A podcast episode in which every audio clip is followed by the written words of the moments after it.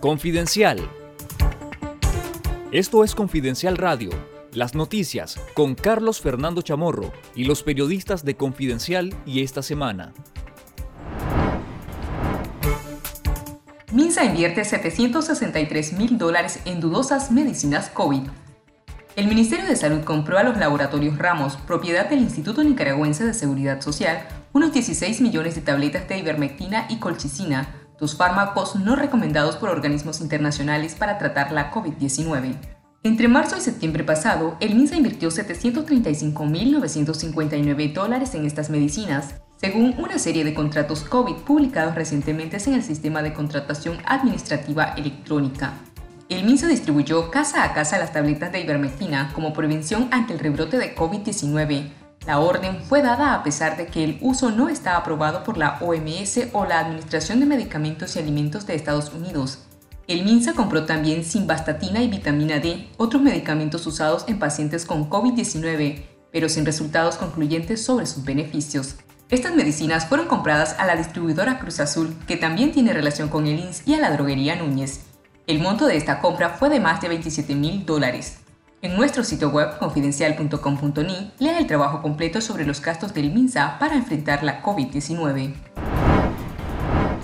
La distribución de la curva de contagios, muertes y hospitalizaciones por la COVID-19 en el país dependerá de si el gobierno de Nicaragua cambia las políticas de atención a la pandemia, opinó el epidemiólogo Leonel Argüello, el doctor Argüello comentó que el Ministerio de Salud debería aplicar una estrategia de vacunación que permita completar lo más rápido posible la segunda dosis a la población que ya se vacunó y se focalice en la inmunización en los departamentos o regiones que tienen un alto porcentaje de letalidad.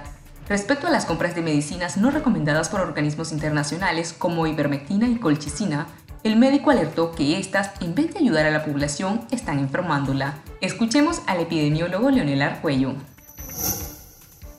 O sea, si el, gobierno para allá y a partir del lunes dice no hay más aglomeración, debe haber distanciamiento físico, no hay más actividades masivas, no vamos a seguir promoviendo actividades masivas. Si realmente se ponen en función de eso, yo te aseguro que en un mes nosotros miraríamos un cambio radical. Pero como no vemos que eso está sucediendo, yo lo que te puedo decir es que esta cifra que ahorita estamos viendo muy alta, apenas estamos comenzando a subir eh, la parte, digamos, ya un poquito más alta de la montaña.